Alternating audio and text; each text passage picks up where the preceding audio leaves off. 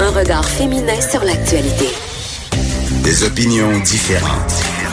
De 9 à 10, les effrontés. On est avec une petite nouvelle euh, parmi nous. Ellie Jeté, chroniqueuse culturelle et rédactrice en chef du blog Feu à volonté. Bonjour Geneviève. Bonjour Élise, on est très contente que tu sois là parce que tu viens nous parler de plein de choses intéressantes, dont un truc qui me remplit de joie et d'allégresse, la sortie de l'album de Loudoyon. Oui, Loudoyon, elle sort un album pas hier, pas demain, aujourd'hui. On l'aime Ça se passe maintenant. Euh, fait que c'est disponible là, aussitôt que tu sors de studio, tu vas pouvoir aller l'écouter au complet l'album. Euh, pour ceux qui qui savent pas c'est qui euh, cette fille là, euh, c'est euh, la fille du réalisateur Jacques Doyon et de l'actrice Jane Birkin. Et cette fille-là, elle a euh, cinq demi-sœurs et demi-frères, dont Charlotte Gainsbourg. Une petite famille, Une petite famille. Puis, tu sais, son arbre généalogique est très bizarre. Il y a plein de demi et de moitié de personnes. Mais tout le monde est célébre là-dedans. il, y a, il y a personne qui, qui a pas réussi, mettons. c'est important de spécifier. important de Je suis jalouse. Et cet album-là, donc, s'appelle Soliloquy.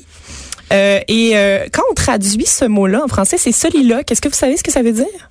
Hum, non, j'aimerais ça te dire. Un soliloque, c'est pas le truc qu'on regarde par l'œil. Un, c'est un monocle. monocle. Ah, non. Mais t'étais pas loin, par exemple. T'avais une sonorité qui ressemble. Mais ça veut dire se parler à soi-même ou parler tout haut, tout seul. Une situation dans laquelle vous Comme et moi, nous. on se retrouve souvent. Hein, euh, mais nous, on a l'air bien noué quand on le fait. Mais Lou Doyon, elle, elle peut le faire quand elle veut. Elle a le droit. Ben, elle est flawless, le doyon, elle est parfaite. Oui, elle avait donc deux albums déjà à son actif. Euh, il y avait Places qui était sorti en 2012 et Lelo qui était sorti en 2015. Puis euh, c'était toujours très bon, mais très éthéré. On était vraiment dans quelque chose de vaporeux, de doux. Elle fait beaucoup de EP aussi, hein. C'est comme la pro du À EP. des singles Ouais. euh, qui sont sortis euh, de temps à autre. Et là, euh, la réalisation de, de celui qui était sorti en 2015, c'était faite à Montréal parce qu'elle était venue travailler avec Taylor Kirk, qui est le chanteur de Timber Timber. Et on sentait encore l'espèce d'envoûtement éthéré là, de ce gars-là qui, qui lui apporte aussi dans son groupe. Mais là, on a un aspect rock qui s'en vient dans cet album-là et c'est vraiment ça que, qui nous accroche. Et euh, on va aller à- écouter un extrait si ça vous tente parce que Geneviève, elle avait hâte. Ça s'appelle Burn et ça se peut que vous dansiez. back on my tiptoes. So watch me should about my own will. I'm heading for the fun.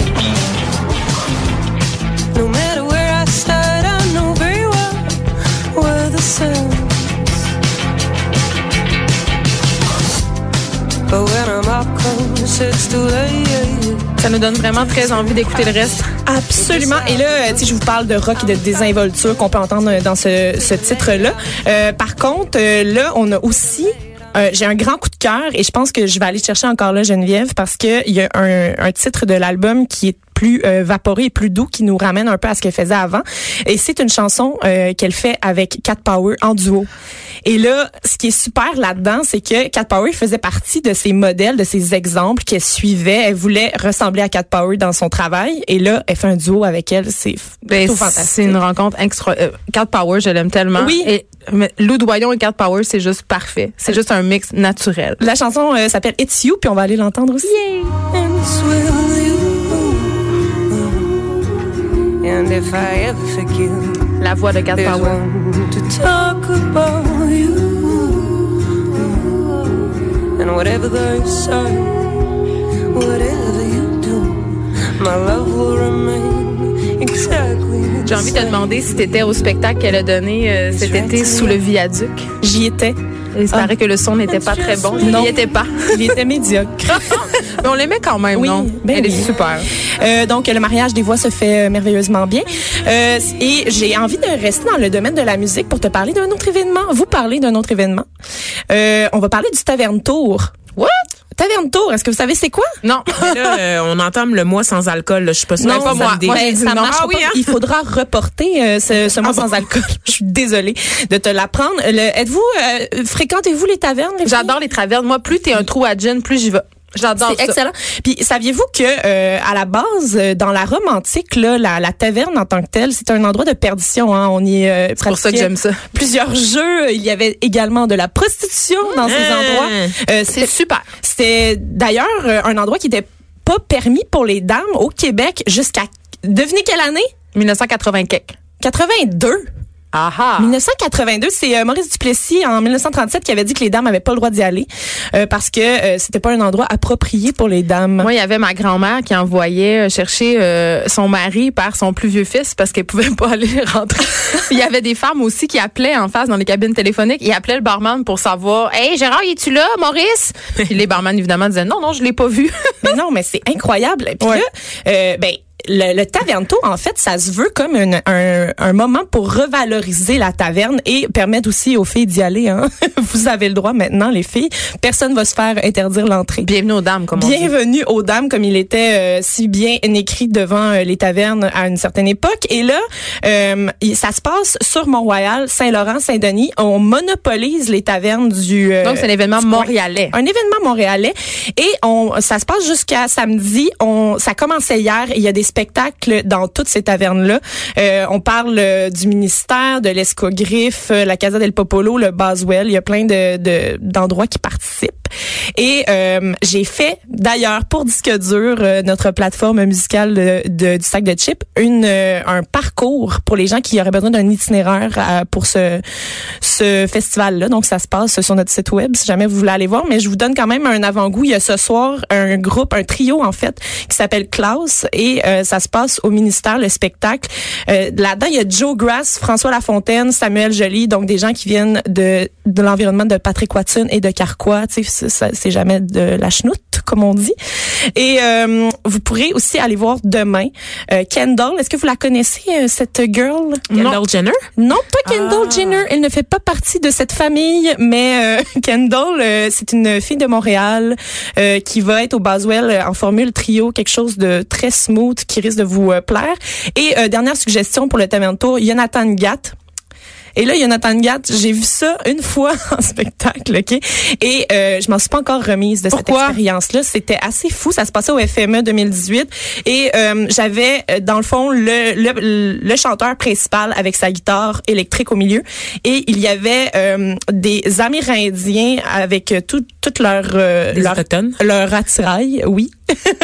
Euh, puis ils se présentent eux-mêmes comme euh, avec des pri ils font des prières en fait pendant euh, le, le- les chansons et euh, on se tient tous les mains ensemble et on, on- il y a quelque chose de, de spirituel dans Une leur- expérience. une expérience à vivre. OK. Euh, je je sais pas encore comment décrire ça en fait. Ben, Fait faut aller le il voir faut pour y le aller savoir. pour Ouais. euh, pour le savoir. Et là, on se déplace du côté de Québec, Oui, Elise? il faut aller voir de- du théâtre à Québec, puis je pense que vous allez aimer ça, c'est dans vos euh, vos cordes.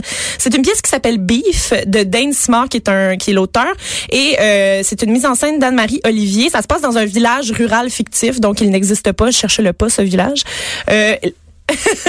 Et euh, ça, ça va être fantastique parce que dans le fond, on, on va pouvoir euh, rencontrer Michel, qui est un homme qui est pas un, un- qui est pas considéré comme un vrai homme. C'est-à-dire? C'est-à-dire qu'il euh, il n'est pas euh, quelqu'un qui aime les obscénités, il n'est pas euh, alcoolique. Et dans ce village-là, les gens sont alcooliques Il et sont un et C'est ça, c'est des gens de taverne.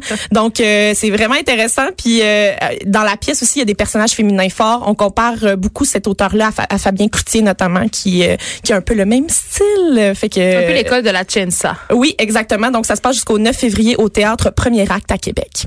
Et là, euh, je suis contente parce que tu voulais nous parler d'une nouvelle série sur Netflix qui, qui fait beaucoup jaser et qui est vraiment le fun. Oui, vous allez capoter les filles. Puis je, je pense que vous, vous l'avez un peu écouté. Ben, moi, ma fille euh, l'écoute euh, religieusement, donc j'ai un peu vu des bouts avec elle, puis je dois dire que ça a l'air très, très, très bon, mais je me suis Oui. pas encore plongée dedans Il faut se plonger. Sex Education, que ça s'appelle, c'est une série de huit épisodes d'une heure à déguster sur Netflix. Là, je dis déguster parce que euh, moi, je les ai écoutés en une journée, puis il y a deux problèmes avec ça. Le premier, c'est que huit heures de télé, ça vous fait des plaies de lit, hein, euh, si vous restez tout le temps euh, couché. Non, mais Et- si tu tournes, euh, Si tu tournes aux heures comme un tourne-dos, ça va. Puis notre deuxième problème, c'est que euh, quand tu termines, ben t'en veux plus, puis là, t'en as plus. Tu sais, c'est terminé, euh, 8 heures, puis that's it. là. T'as besoin de ton fixe. T'as besoin. Là, il y a juste une saison, c'est ça que je Il y a comprends. juste une saison Ça, ça me choque quand je commence à écouter une série sur Je Netflix sais, puis qu'il y a c'est juste une saison. Ben oui. Puis euh, là, tu sais, sur le site du ministère de l'Éducation, on nous explique comment l'éducation sexuelle doit être faite euh, avec euh, nos enfants. On nous dit que euh, dorénavant, depuis le début des années 2000, l'éducation à la sexualité est assurée par une variété d'interventions du personnel scolaire. Oui, attends, j'ai une bonne anecdote. Ma fille a un professeur de puberté. Oui, ben, j'ai demandé c'était qui. Elle on a eu un professeur de puberté qui est venu nous expliquer des choses et c'était l'infirmière de l'école. Et c'est pas nécessairement quelqu'un qui était formé ou qui, qui avait des habiletés à faire cette formation-là. Donc, Ouais. euh, elle, elle a un peu dit des aberrations. Mais je peux comprendre parce que euh, on n'a pas de cours ça. dorénavant pour ça. C'est d'ailleurs un grand problème euh, qui est discuté dans nos gouvernements, hein, n'est-ce pas? Mais euh, sex education, ça parle de ça, ça parle des choses dont il faut parler aux jeunes, Les choses du sexe. les questions euh, qu'on se pose. On suit le personnage principal qui s'appelle Otis et euh, il est joué par Asa Butterfield. Et lui, il a un petit problème, il est euh, incapable de s'adonner au plaisir solitaire. Ça, c'est important qu'on Oui. est adolescent. Et quand on a 16 ans, on se fait niaiser hein, si on n'est pas capable de, de faire ceci. Et sa mère, euh, qui est Dr. Jean, est ouverte euh, et très, euh, tu sais, très... euh, Mais Sa mère est sexologue. oui, elle est, elle est sexologue, mais aussi très ouverte sexuellement. Tu sais, euh, elle, a- elle a plusieurs amants qui viennent à la maison. Euh, elle est jouée par Gillian Anderson, qui est euh, Oh. née pour jouer ce personnage-là. Elle est née pour ce personnage. C'est euh, aux frontières du réel. ah, c'est Voilà. incroyable, Ouais. incroyable. Et euh, le public cible, ce qui est très intéressant de Sex Education, est le même que 13 Reasons Why, qui avait vraiment semé la polémique parce qu'on y parlait de suicide, puis les experts étaient vraiment en grosse chicane à savoir si c'était bon ou mauvais d'en parler. Alors que pour Sex Education, tous les experts sont d'accord. It's a good thing. Oui, c'est bien fait. Parfait. C'est bien fait. On parle de tous les problèmes, une variété de, de genres. Euh, on y va avec euh, les l'homosexualité. Euh, aussi, euh, on, on parle aussi de euh, envoyer des photos de ses parties génitales. Le sexting. Le sexting, ce genre de choses-là. Fait que tu dirais, Elise, que c'est une bonne idée de regarder ça euh, avec nos ados si on est des parents. Avec, euh, écoutez ça avec vos ados ou même, euh, tu sais, euh, vous allez avoir autant de plaisir que vos ados. Oui, Et euh, les, les grands adultes comme nous, euh, les grands ados ou les adultes vont Les aussi, adolescents. les adolescents comme nous vont aussi y trouver euh, leur plaisir d'après moi. Hum, merci beaucoup, Élise Jeté, pour ces euh, suggestions. Euh, Je me book un petit tour à la taverne dès tantôt. Ça me fait vraiment plaisir. Les effrontés. De 9 à 10.